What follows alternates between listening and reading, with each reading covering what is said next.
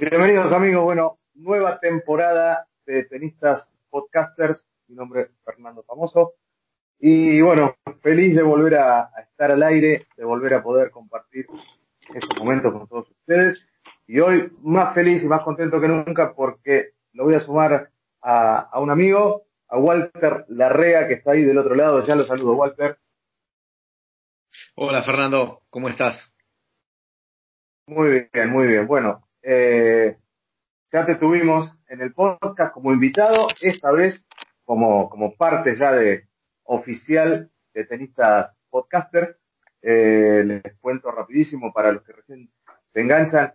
Walter está en Eslovaquia, entrenador de tenis, por supuesto. Y, bueno, se suma a esta nueva temporada 2021 de Tenistas Podcaster para, para traer muchísimo más contenido y mejor. Así que eh, bueno, contémosle a la gente un poquito de qué se va a tratar esta nueva temporada, Walter, ¿te parece? Sí, cómo no. Bueno, te quería agradecer muchísimo la, invitación y es un honor estar eh, con vos, Fernando, y, bueno, con toda la audiencia. Eh, creo que va a ser una, temporada muy interesante. Eh, veremos cómo el circuito mayor se va adaptando a esta nueva realidad que nos trajo el COVID 19 y, que bueno, que un poquito cambió el mundo, ¿no? Sí, sí, sí, totalmente, totalmente. Y bueno, nos tendremos que ir adaptando. Yo no sé vos, yo estoy bastante cómodo acá. Este, contamos la gente que estoy en Argentina, Walter está en, eh, en Eslovaquia, pero bueno, gracias a toda la tecnología, hoy estamos juntos compartiendo este momento. Yo estoy bastante tranquilo acá en un cuarto, cómodo, igualmente con mucho nervio. Este, estos primeros programas siempre traen esa cosita, ¿no? Muy parecido a, cuando uno debuta en un torneo, ¿no? Sí, sí, exactamente, exactamente. Yo estoy en un lugar también cómodo, pero bueno, con esa cosita, con esas, eh, esa, esa ansiedad de, ya arrancar y, y, que empiecen los primeros puntos del torneo, ¿no? Claro, claro, claro, sí, sí, sí. A mí, a mí me encanta hacer el paralelismo siempre de lo que uno vive dentro de la cancha este, con lo que uno vive fuera de la cancha. El, tenis eh, trae muchos momentos de esas cosas. Y cuando uno está dentro de la cancha, eh, van, pasando cosas por, por la cabeza, van, pasando sensaciones que, que, después las podemos trasladar a, la vida cotidiana. Por ejemplo, esto, ¿no? Nuestra nueva, nuestra nueva actividad, nuestro nuevo hobby, esto de, de conectarnos en las redes y a través de un podcast, y, y también nos, nos causa esa, esa adrenalina. Sí, eh, la adrenalina está siempre. Eh, como decís vos, cuando uno va a un torneo o empieza una gira, los primeros partidos, los primeros puntos, siempre uno va, va viendo y se va midiendo a ver cómo está, cómo están la, la, las circunstancias, cómo uno se puede adaptar. Así que bueno, creo que nos va a pasar lo mismo y nos iremos soltando a medida que va pasando la, la charla, como, como en los partidos y ojalá que la gente también lo reciba así, que la gente también note este, este ida y vuelta, ¿no? Que intentamos, que intentamos transmitir. Este, bueno, vamos a, hablar un poquito de actualidad, ¿no? Este, hoy tuvimos una, final, eh, la primera gran final de esta nueva temporada en el Abierto de Australia. ¿Cómo lo viste?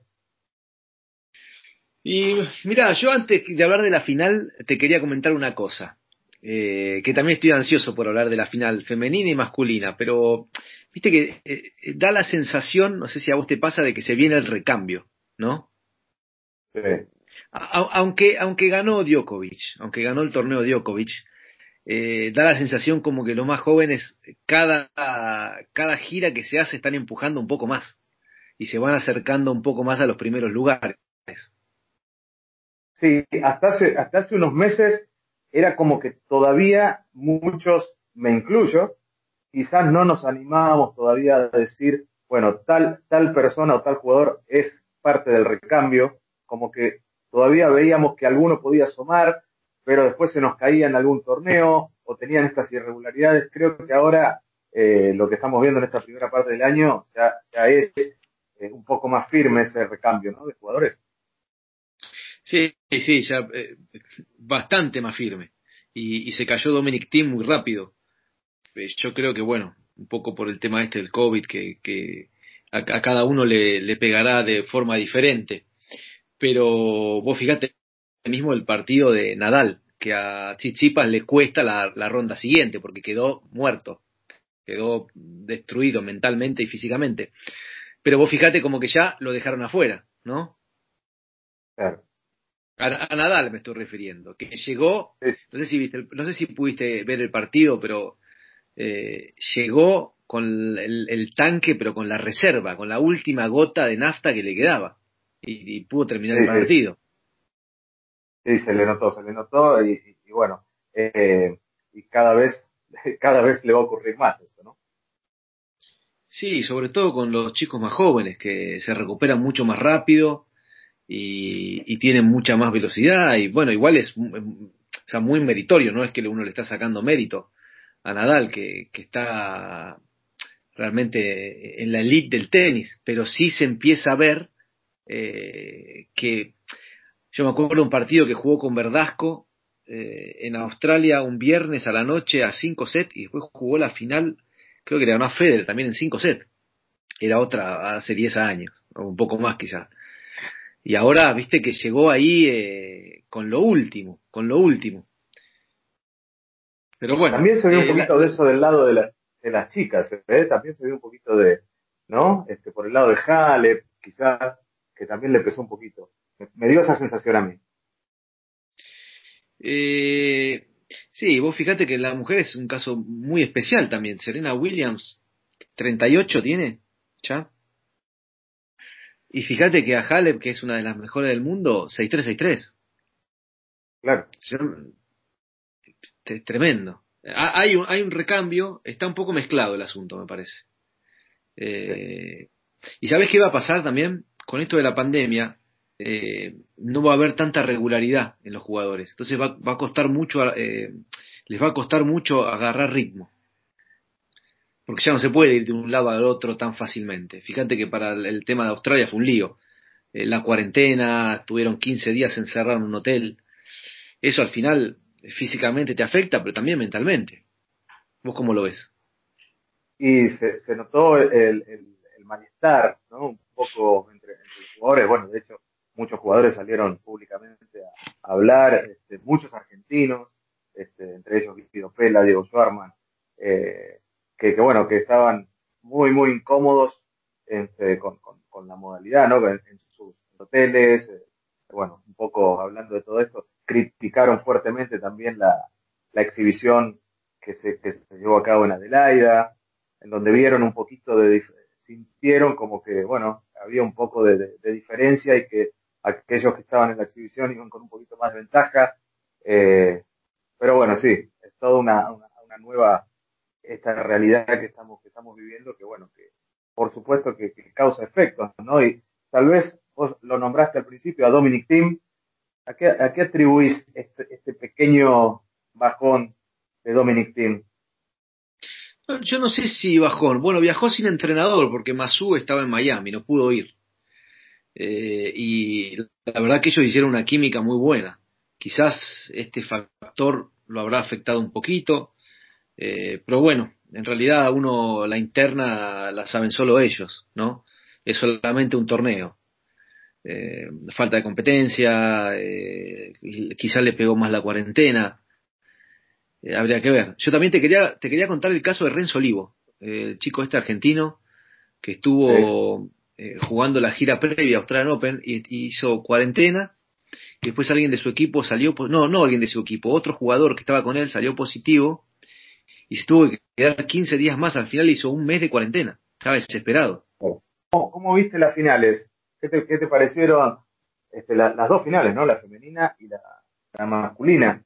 ¿Alguna sorpresa? Te, eh, a mí me causó un poco de sorpresa, principalmente por el lado femenino. Pensé que, que quizás eh, la número uno del mundo no iba a quedar tan rápidamente. Eh, no, tan así en, en, en, el, en el lado de los, de los varones, pero, ¿Vos cómo sentiste? Y, yo digo que afecta un poco el tema este de, la, de, los, nervios, del, estrés que hay para ir a jugar los torneos. Eh, yo creo que también hay jugadoras que, digamos, este nuevo, estas nuevas reglas lo aprovechan, porque esta chica Brady realmente jugó un, gran torneo. Eh, creo que no, le dio para, tuvo un bajón en la final. Jugó parejo el primer set y después ahí cuatro games se fue, que es normal también la primera final de Grand Slam. Eh, se siente, se siente. Y, fíjate que eh, haciendo el paralelismo, en la final de hombres, un set, un set. Un set y después ya mentalmente no lo pudo mantener. No pudo mantener la concentración, no pudo mantener el nivel. Eh, valga la redundancia, a ese nivel en cuanto bajas un poquito el tema mental, fíjate que se ve automáticamente se refleja en el score. Y una de las una de las grandes fortalezas hasta ahora vistas de, de, Medvedev era su frialdad, ¿no? Su, su, su temple. Sin embargo, hoy mostró esa casi casi como una como una laguna, ¿no? Entró en esa laguna y no pudo salir más y, y, se, y se le notó que se fue del partido totalmente, no no no pudo encontrar nunca eh, meterse, al menos para, para, para poder dar esa, esa pelea. Eh, la verdad que, como decís vos, ¿no? después del primer set desapareció totalmente. Sí, fíjate que Djokovic también le cortó bastante el ritmo, algunos saque red, bastantes drops, bastantes drops, le, le, cargó el juego sobre la derecha, eh, no, le, no le dejó pegar el revés, que lo pega casi que juega al ping-pong de revés. Eh, y bueno, una victoria merecidísima para Djokovic. Vos fíjate, 7-5 arriba, 5-2 arriba. El tipo rompe la raqueta, Djokovic ya, está con la, ya está mirando la copa. La está lustrando, está pensando dónde la va a poner en la casa. ¿Viste? Me encantaron las, las declaraciones al final, en la entrega de premios. No sé si tuviste la oportunidad de escucharlo. Eh, dos o tres palabras de, del ruso eh, haciendo alusión a Djokovic y su, eh, su buen compañerismo cuando, cuando él todavía, Medvedev, digo, ¿no? Todavía no era nadie y se cruzaban en los torneos y, bueno, como que siempre Djokovic tenía una, una palabra de aliento, que era muy cordial, que siempre fue un tipo muy amable. Eh, bueno, me pareció interesante esa, esas declaraciones y casi, casi escuchándolo, un poco este, lo que vos decías recién, eh, realmente este partido le sirve como, como experiencia y, y, en, un combo completo hablo, ¿no? Desde, como, como tenista, desde lo, desde lo táctico, desde lo técnico, desde lo físico, desde lo mental, pero también desde lo humano, ¿no? Este, un poco saber dónde está, dónde ha llegado y todo lo que tiene por delante, ¿no? Sí, es verdad lo que vos decís. Y bueno, un poco también eh, ¿Qué te parece a vos esta eh, asociación paralela de jugadores que hizo Djokovic y que ya está empezando a, pisar porque eh, cada torneo hace una declaración, eh, cada torneo exige cosas para los jugadores que otra gente no, no digamos que no, se hablan de estos temas. Y él está así como la punta de lanza para ver si logra un cambio, ¿verdad? Sí, evidentemente eh, ha estado haciendo muy bien los deberes, este, reuniéndose con, gente y con jugadores y demás, porque bueno, eh, evidentemente hay mucha gente que lo apoya eh, y, que está recibiendo muy bien esto que está, que está haciendo. Sí, a mí me, llamó la atención esta propuesta de hacer todos los torneos en un solo lugar.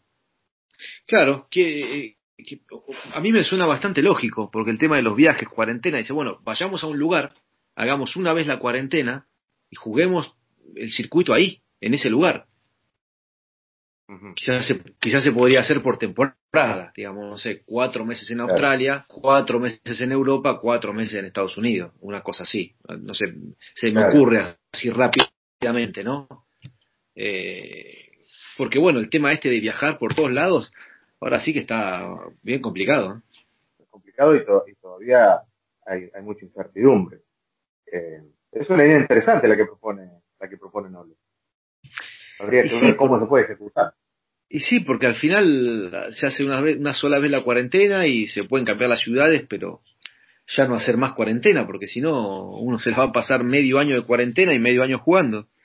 Vos que estás instalado en, Europa, no, no hoy, digo, desde hace tantos años, pero particularmente ahora, ¿cómo, cómo se está viviendo este inicio de temporada?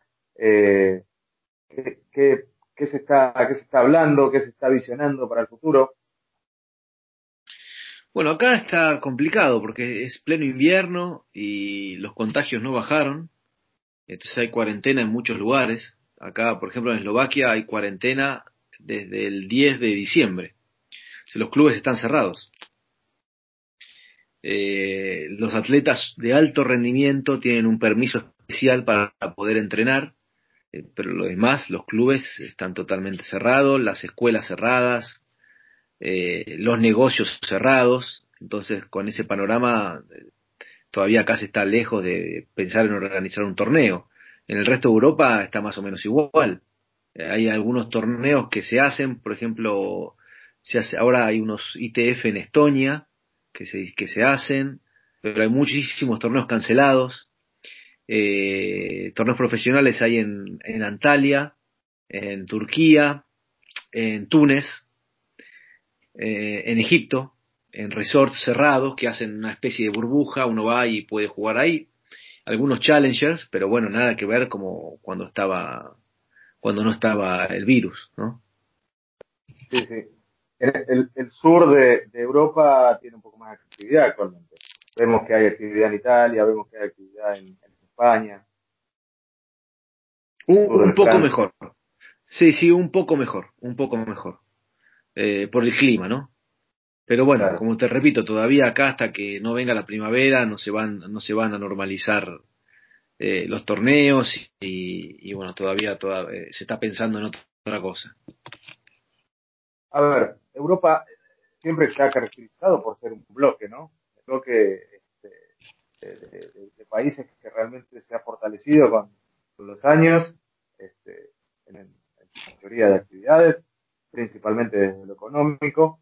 Eh, pero te digo desde lo deportivo y desde lo tenístico, ¿quién marca, quién marca tendencia? ¿Quién va al frente? ¿O quiénes, quiénes son los que, los que dirigen un poco el rumbo de lo que va a ocurrir en, en Europa y con el tenis europeo, este, ya sea desde lo formativo eh, hasta, hasta lo, lo, lo digamos, y con sus competencias y demás, ¿no? Digo, eh, ¿quiénes son los países que, hoy por hoy están, están llevando la, apostar. Y Francia siempre tiene un, eh, al tener un poder económico muy grande, por Roland Garros, la federación, eh, tiene un sistema muy bueno, muy organizado, eh, y va marcando un poco tendencia sobre los otros países.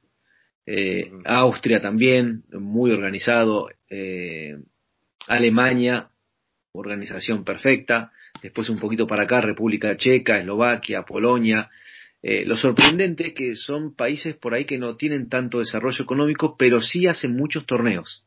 Sí hacen muchos torneos. Las distancias son muy cortas, entonces sí conviene por ahí eh, eh, pensar en hacer giras por acá, porque haces 200 kilómetros, 300, 100 y vas armando una gira de muchísimos torneos en tres o cuatro países diferentes, pero porque a veces uno se asusta y dice, bueno, ¿cómo? ¿Cuatro países diferentes? Sí, pero son 100 para acá, 200 para allá, 50 para, para el otro lado y vas cubriendo los torneos, ¿no? Acá tenemos, acá en nuestra región, tenemos 2.000 para un lado, 1.500 para el otro. Sí, es terrible. Sí, sí, sí, sí, sí es terrible. Yo me acuerdo una vez hice una gira ahí, Ecuador-Perú, de lo que se llamaban satélites, y siete horas de vuelo. O sea, Buenos Aires, Lima, sí, terrible. Para el costo y, las horas de vuelo. Eh, tremendo. También para ir a Brasil eh, no es tan cerca. Viste, mismo si vas a San Pablo, que no es que te vas a Fortaleza, allá al norte. También son cuatro horitas de vuelo y el costo y bueno, todo lo que implica.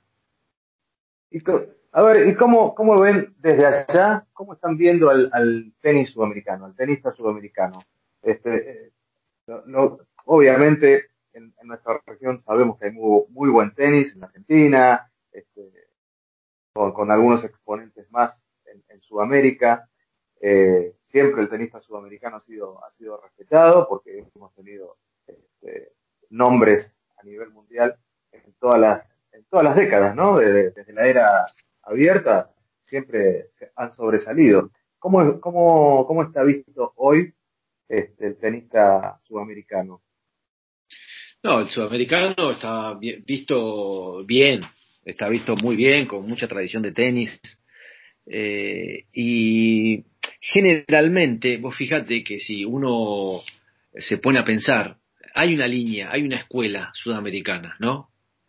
Eh, Kirten, eh, toda la Legión Argentina, Mazú, Ríos, González. Bueno, sacando Ríos, que era de otro planeta, eh, yo creo que todo, todos los, eh, bueno, Horna en Perú, yo creo que todos los jugadores más o menos jugaban en, una línea de fondo, con top, mucha lucha, construyendo de atrás para adelante, pero sobre todo luchando. Después se le agregó el tema de la cancha rápida, empezaron a jugar los jugadores sudamericanos bien en rápida, porque antes jugaban solamente, digamos, bien en polvo y iban a la gira de rápida a ver qué pasaba. Después con el Albandián, Chela, Del Potro, ya em, se empezó a hacer ruido también en rápida. Y eso sí realmente mostró una evolución en el tenis sudamericano. Y yo creo que el exponente ahora es Schwarman, es impresionante. O sea, juega, compite en todas las superficies al mismo nivel. La verdad que es para sacarse el sombrero, es impresionante. Es increíble eh, su, evolución, ¿no? Eh, y, todo a base de, trabajo y, ahí, ahí se nota eh, el trabajo no solamente de él, ¿no? También de, todo el equipo, de rodearse de buenos profesionales. la verdad que es un, es un ejemplo en, en todo sentido. Sí, sí, o sea, una... Eh, yo, eh, yo hablé con, eh, con Leonardo Holguín, que lo acompaña a las giras, y me decía que hace todo bien. Se va a acostar temprano, come bien, entrena bien, estira, está atento, mira a los rivales, todo bien. O sea, todo lo que uno pretende como entrenador que haga el jugador, lo hace y bueno, el resultado ahí lo ves, obviamente. Ahí, ahí está la diferencia. Esto como a veces como tener un adolescente en la casa, ¿no? Que, le decís, eh, mira que mañana tenés una prueba, tenés que estudiar, sí, ya sé, sí, ya lo hice, sí, ya, ¿no? Esto es lo mismo, el tenista a veces eh, escuchamos, o por lo menos a mí me da esa sensación de, de chicos que quizás han entrenado, y uno les va, les va, nos va guiando por este lado, ¿no?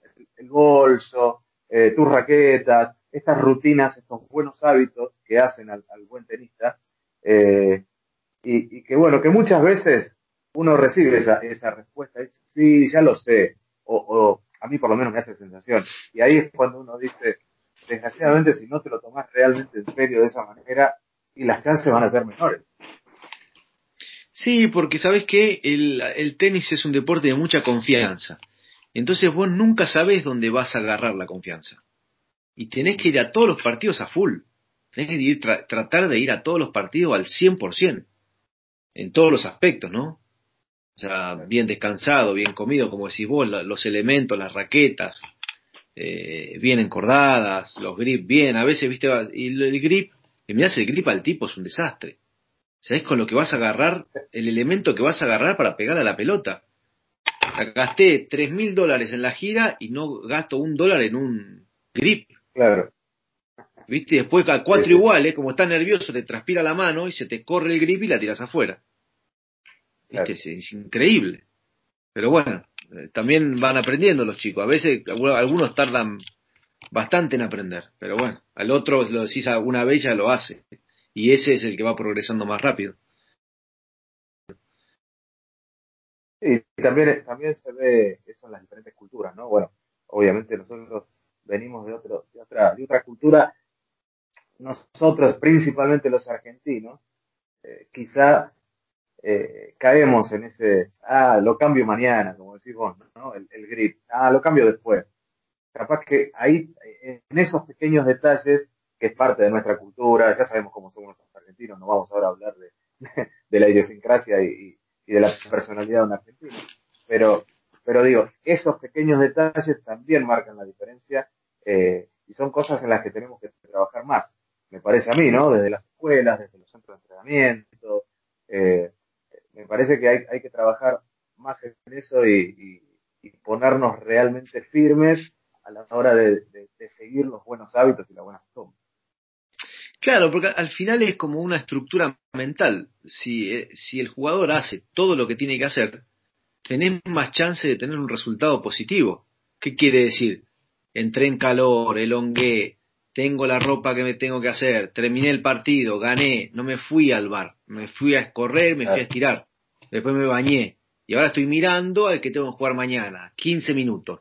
Y me, me fui al hotel, después me fui a bañar y ya está, ¿viste? Pero bueno, toda esa suma de esos pequeños detalles te hacen que cuando vos enfrentes el momento de presión, que es el partido, te sientas preparado.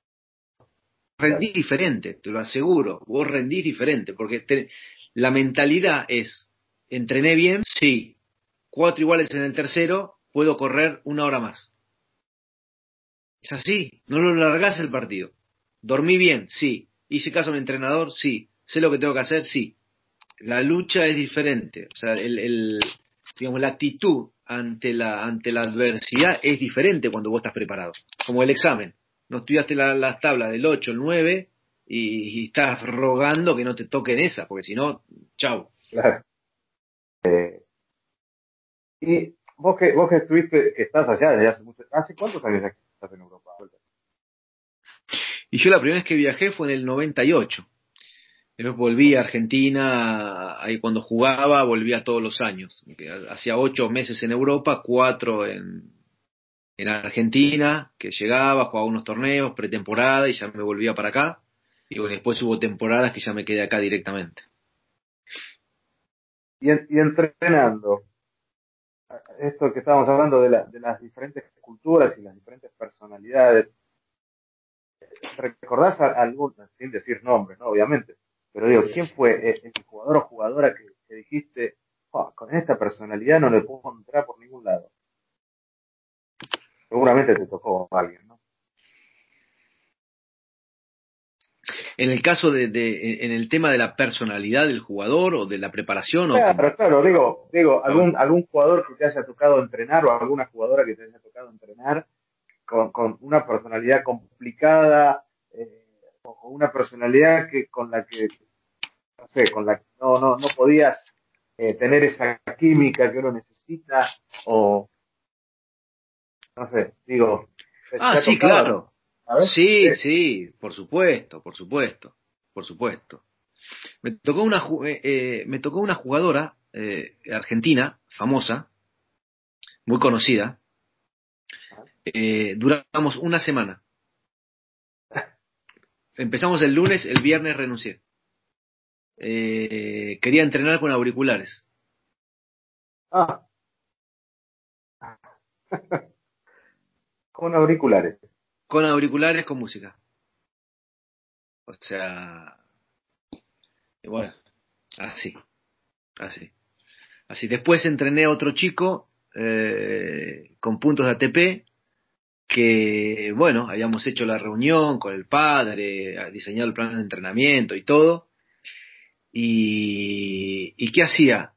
Eh, eran dos horas de tenis a la mañana, dos a la tarde y fue preparación física.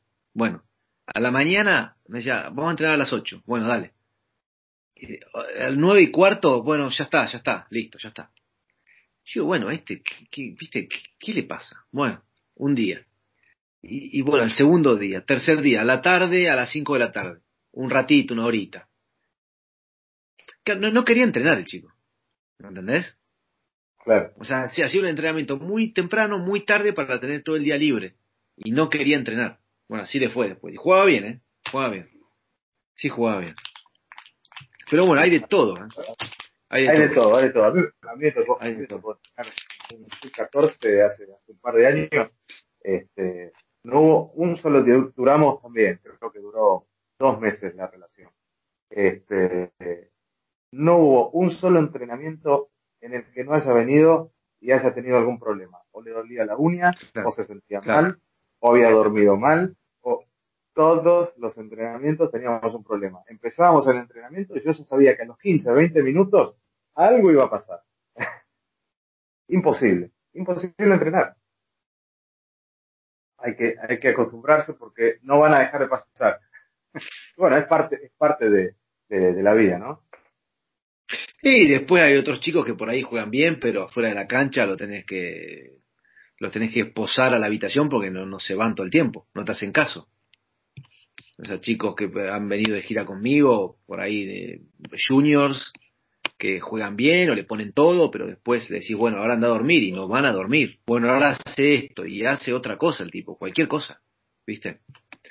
Eh, es difícil porque también uno tiene una responsabilidad grande cuando alguien viene de gira. No es solo el tema tenístico, sino el tema de, que el chico se comporte bien, esté bien, eh, aprenda en la gira. Eh, y las cosas bien, pero a veces es imposible. A veces es imposible.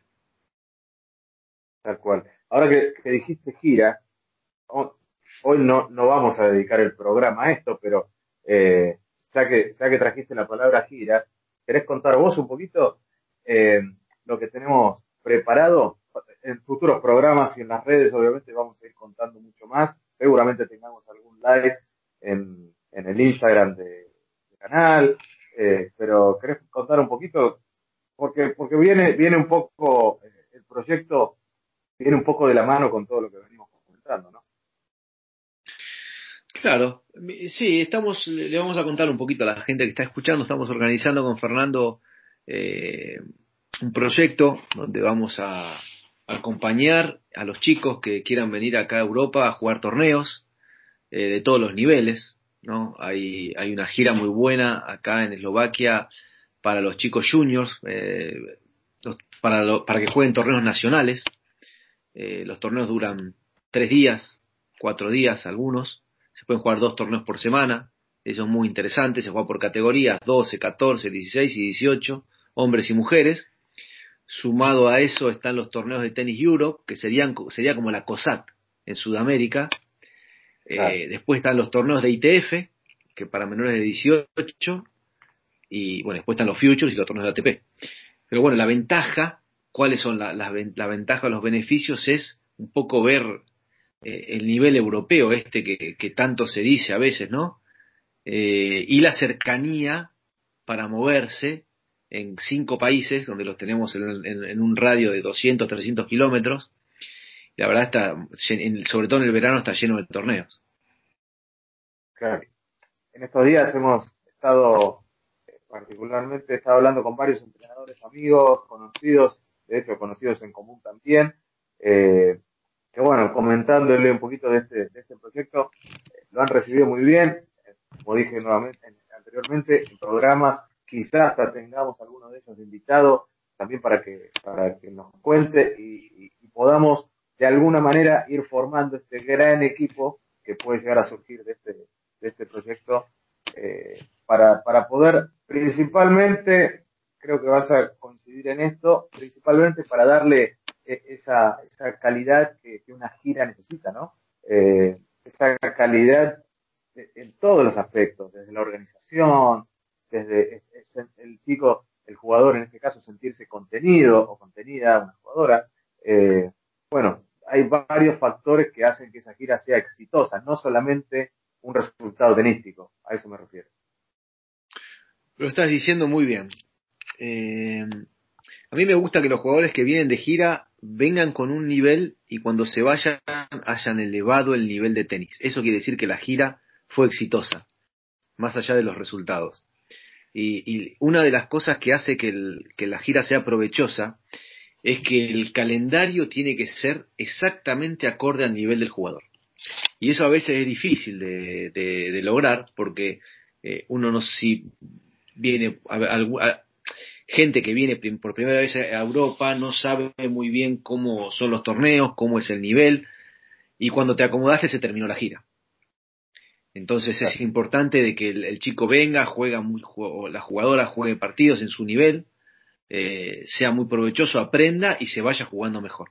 Esa es una gira exitosa. Vamos a tratar de, que así sea, así que de a poco vamos a ir eh, contando más y, e invitando, como dije, ¿sí? a entrenadores, a academias, este, todo, todos aquellos que quieran eh, también sumarse y, y, bueno, y aportar de alguna manera para, para poder a nosotros aquí en Sudamérica se nos hace muy difícil muchas veces, muchas veces pensar en hacer una gira a Europa, en hacer una gira a los Estados Unidos.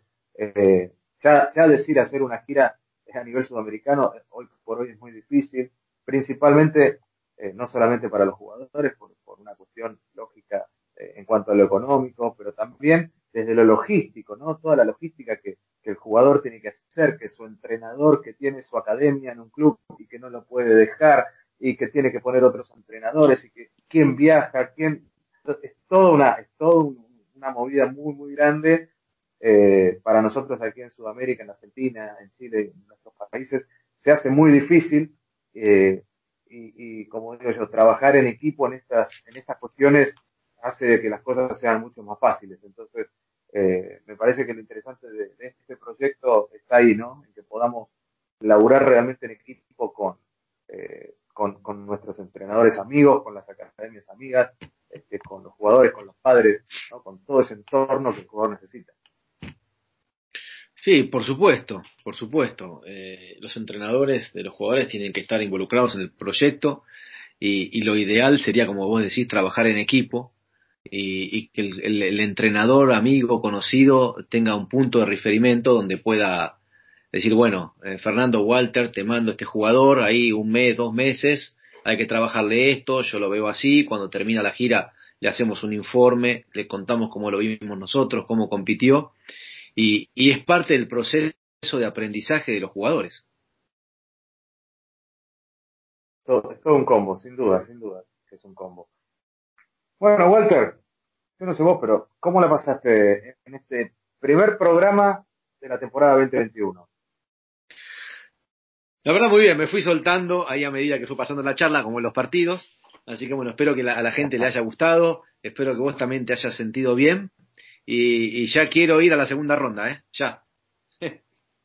Sí, sí, sí, tenemos que jugar el, este fue, este fue el primer set, me parece que estamos set arriba, ¿eh? Así que este, ya estamos listos para el segundo, creo. Bueno, Fernando, te agradezco muchísimo eh, la invitación y, y, la verdad que la paso muy bien. Eh, me encantaría también que la gente participe y que nos vaya un poco contando eh, qué le gustaría escuchar o qué temas le interesaría que nosotros podamos conversar. Así los involucramos también a ellos. Poco, poco la, la esencia del programa surgió, eh, el eslogan que utilizamos la temporada pasada fue eh, para conocer tenistas como vos y como yo, ¿no? Este, tenistas normales, como, como digo yo, ¿no? El tenista, el tenista común, el que, el que, el que está ahí.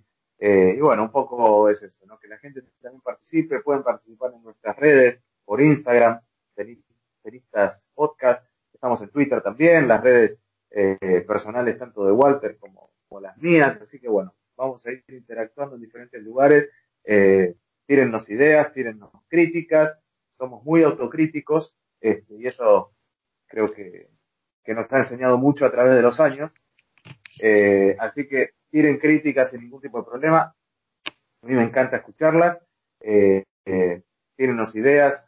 Y, bueno, ya vamos a tener alguna sorpresita ahí con, invitados y, demás cosas. Así que creo que para abrir esta temporada 2021, eh, como dije antes, ¿no? Estamos set arriba, así que vamos por más. Muchas gracias, Fernando. Te mando un abrazo y hasta la próxima.